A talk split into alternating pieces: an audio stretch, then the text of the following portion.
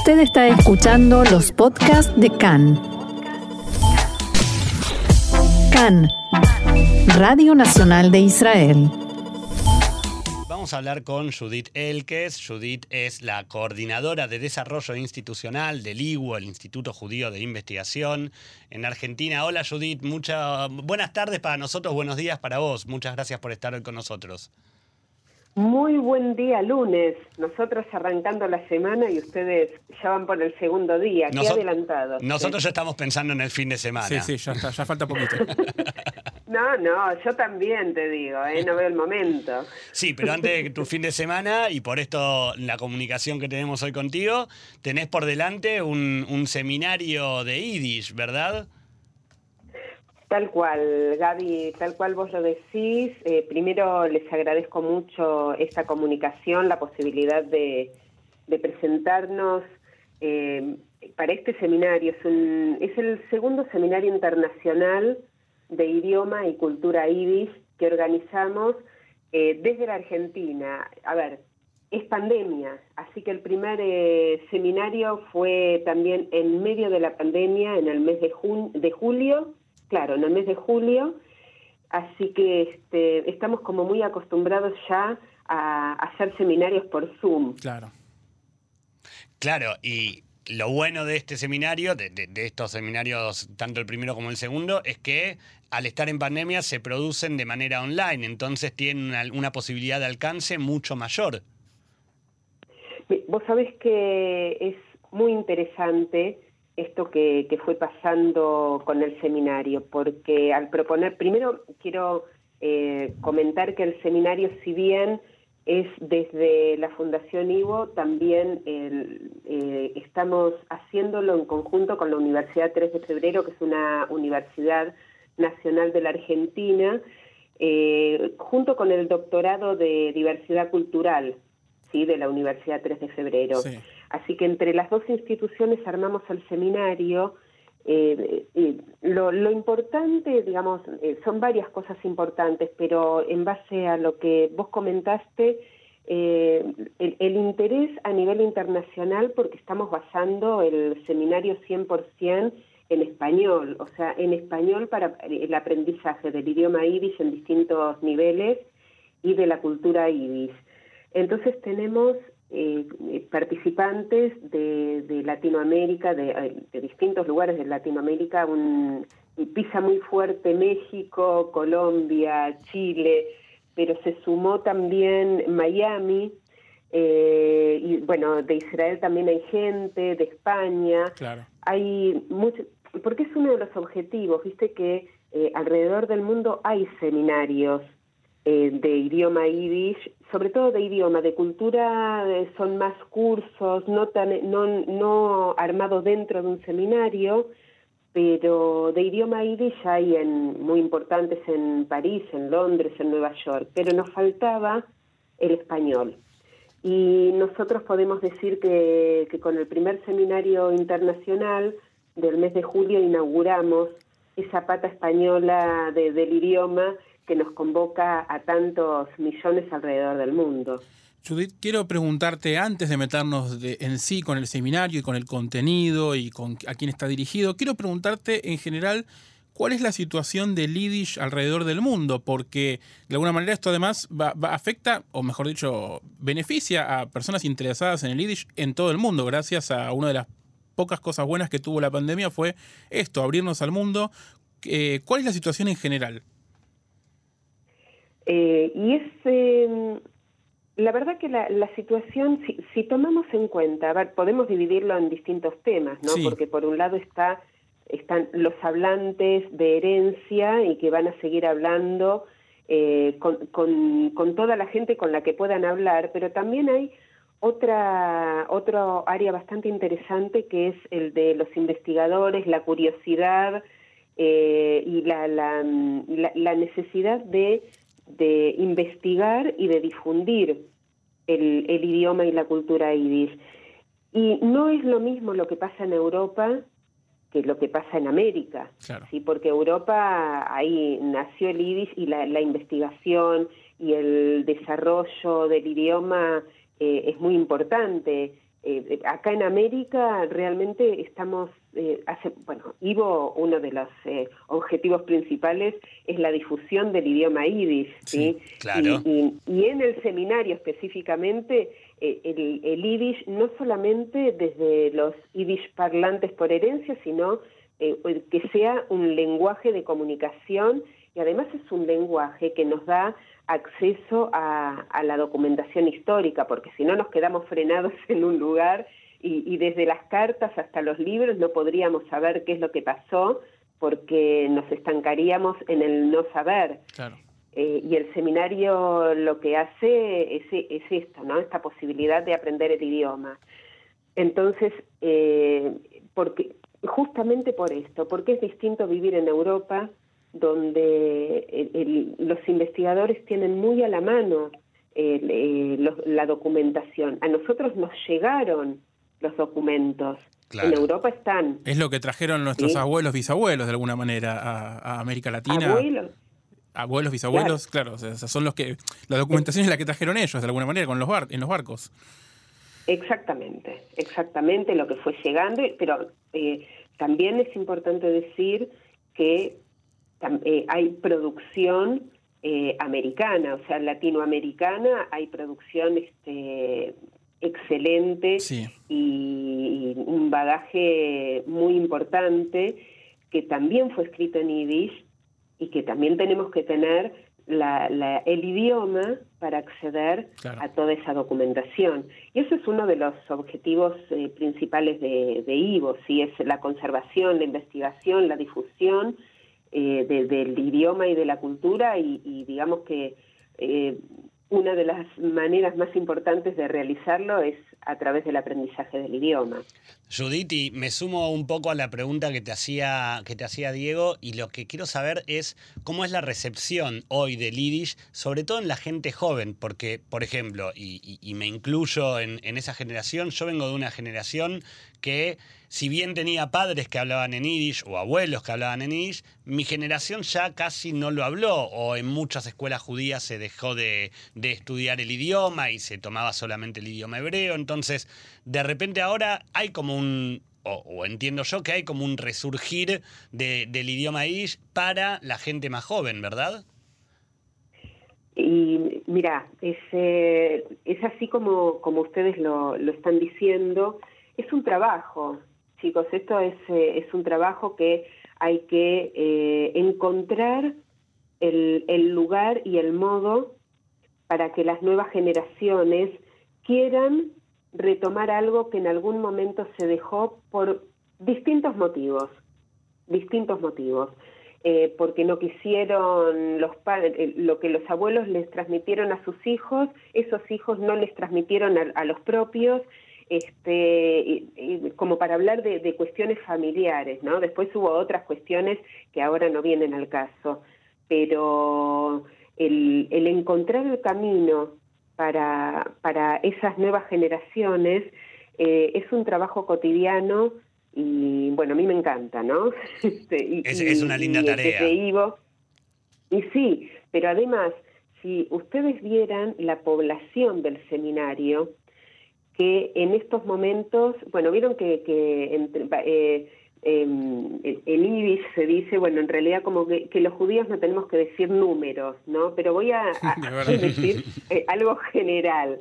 Este, en el seminario de julio, de cada nivel había un curso. Ahora hay más del doble. Wow. ¿Está bien? Entonces eso por un lado.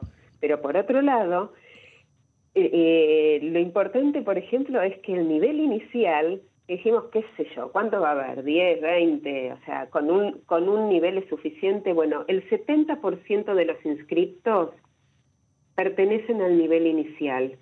Claro. Y eso es una, una foto no solamente de lo que es, sino de lo que puede ser.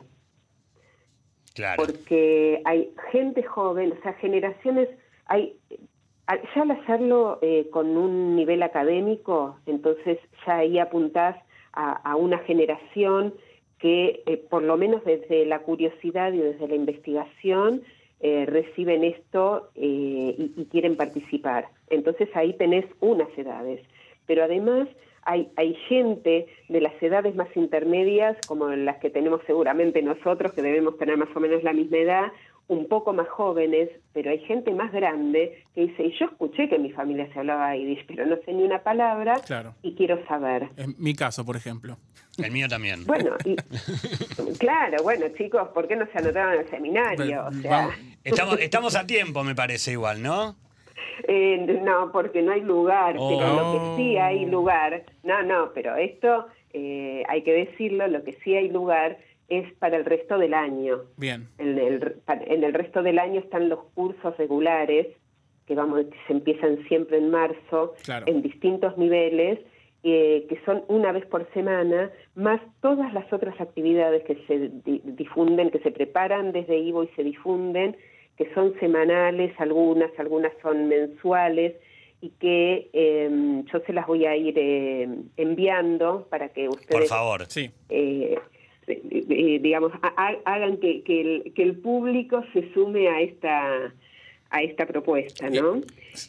Judith, quiero preguntarte qué tipo de actividades hay en el seminario. Eh, ¿Son clases con ejemplos prácticos, con literatura, con clases gramaticales, con historia? ¿Qué, por, ¿Por dónde va el seminario? Eh, mira, depende del, del nivel. Sí. Entonces, este, ahí, digamos, eh, a partir de ahí es el enfoque. Claro. Por supuesto que los que son iniciales eh, van por todos lados, sobre todo por la gramática, sí, por la gramática y por, el, eh, por, la conversación. Después tenés el nivel intermedio, que uno de los niveles intermedios enfoca, si bien los dos tienen la misma base, pero uno enfoca más en la gramática y el otro enfoca más en Schmueskreis, que es la, la, conversación, la producción eh, propia a través de, del habla.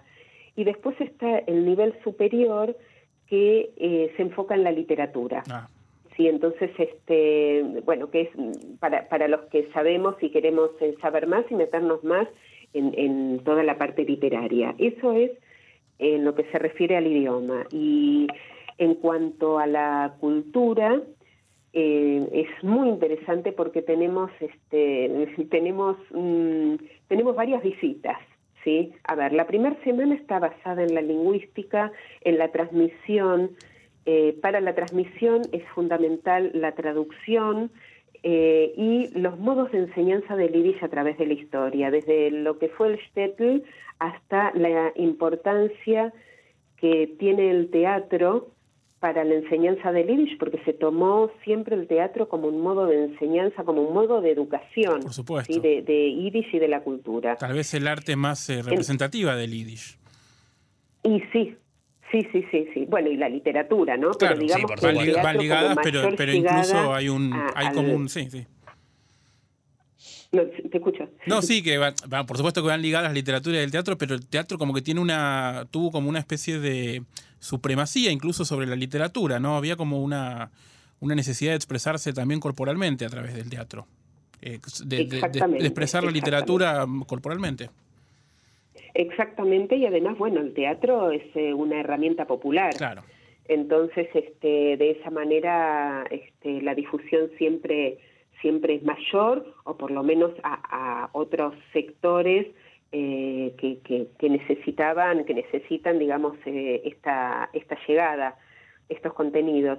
¿Y eh, por qué digo de las visitas? Porque como hay, eh, cada día de esta primera semana tiene una temática distinta, entonces hay profesionales que vienen, que van a hablar desde, desde Nueva York, desde Miami, ah, desde San Pablo, desde este Río, otros profesionales que son locales pero que pertenecen, por ejemplo, a la Universidad de Buenos Aires o a um, un centro que se llama Bitácoras de Traducción, que se refiere específicamente a lo que son las traducciones, más profesionales nuestros. Ah, o sea que todos los, eh, exponentes no son solamente de Argentina, sino que están en varios puntos del mundo. Exactamente, porque incluso la segunda semana que trata de la diversidad cultural en la Polonia de las entreguerras, Eh, el profesor es Marco Silver, que es, un, eh, que es profesor de la Universidad de Haifa, ¿sí? Y es el director del Instituto Goteiner, así que Marco Silver va a dar toda la segunda semana eh, referida a esta, la diversidad cultural, a la negación de esa diversidad cultural y tomando como ejemplo la Polonia de la entreguerras. Y la tercera semana es poesía yiddish del siglo XX, que lo da la doctora Perla Sne, que, que Perla sí es nuestra, digamos, es argentina y, vive acá y es docente eh, y este, e investigadora de, acá de la Argentina. Así que es, eh, es muy importante, cada son muy importantes cada una de las semanas y además como siempre hacemos, este, hay, que poner un eje en, el lugar donde el Yiddish nos convoca 100%, que es la música. Claro, exacto. Entonces, eh, tenemos todos los miércoles, que a esto sí se pueden sumar, ¿eh? Van a estar como un poquito dormiditos, pero bueno, es música, así que pueden este, participar igual, porque sería a las 11 de la noche de ustedes, a las 6 de la tarde Argentina y a las 4 de la tarde de Miami y Nueva York que junto con Alejandra que ella es una música, cantante y compositora que vive en Miami, em, tenemos todos los miércoles el Tiny DJ Leader, que vamos a eh, hacer un lazo entre la temática semanal del, del seminario con canciones en Yiddish referidas a esos temas, con músicos invitados también de distintas partes del mundo. Ahora, Judith, todas, las actividades que nos estás contando que se van a desarrollar estas tres semanas de seminario no tienen necesariamente, perdón, estaba trabado, necesariamente relación con las actividades que durante todo el año se realizan en el IVO o están relacionadas igualmente. Lo único que está relacionado es la difusión y el aprendizaje del idioma yiddish, de la cultura yiddish y específicamente de la música, pero no los contenidos. Claro. Ok. Eh, eh, y, vuelvo a invitar que, lo, que me encantaría que, estén como para eh, participar de alguna manera dentro del seminario todos los miércoles a las 11 de la noche de ustedes. Es una hora, ¿sí? Pero es una hora de música. Okay. Entonces, este, yo les voy a mandar eh, los datos como para quien quiere ingresar, obviamente todo es por Zoom, entonces el mundo está invitado, es la única actividad extracurricular. Claro. ¿Y cómo tiene que hacer la gente si quiere informarse acerca de esta o de, o de otras actividades que están realizando? Bien, la Fundación Ivo tenemos un sitio web. El sitio web es www .ivo.org.ar. También les voy a enviar todos estos datos. Y también los vamos a poner nosotros en nuestras redes para que nuestros oyentes puedan eh, localizarlo fácilmente y se puedan comunicar con ustedes. Exactamente. Entonces, tenemos el sitio web, tenemos el Facebook de Ivo, el Instagram de Ivo y todos los domingos a las 12 del mediodía, hora argentina, es Diganche y Dice Yo, que es más o menos, son unos 80 minutos, de los cuales 40 eh, se habla en español y los otros 40 en yiddish. Y es un momento de, difusión del idioma, de cultura, de invitados, de charlas. Eh, la gente participa mucho por el Facebook así que ahí también están todos invitadísimos.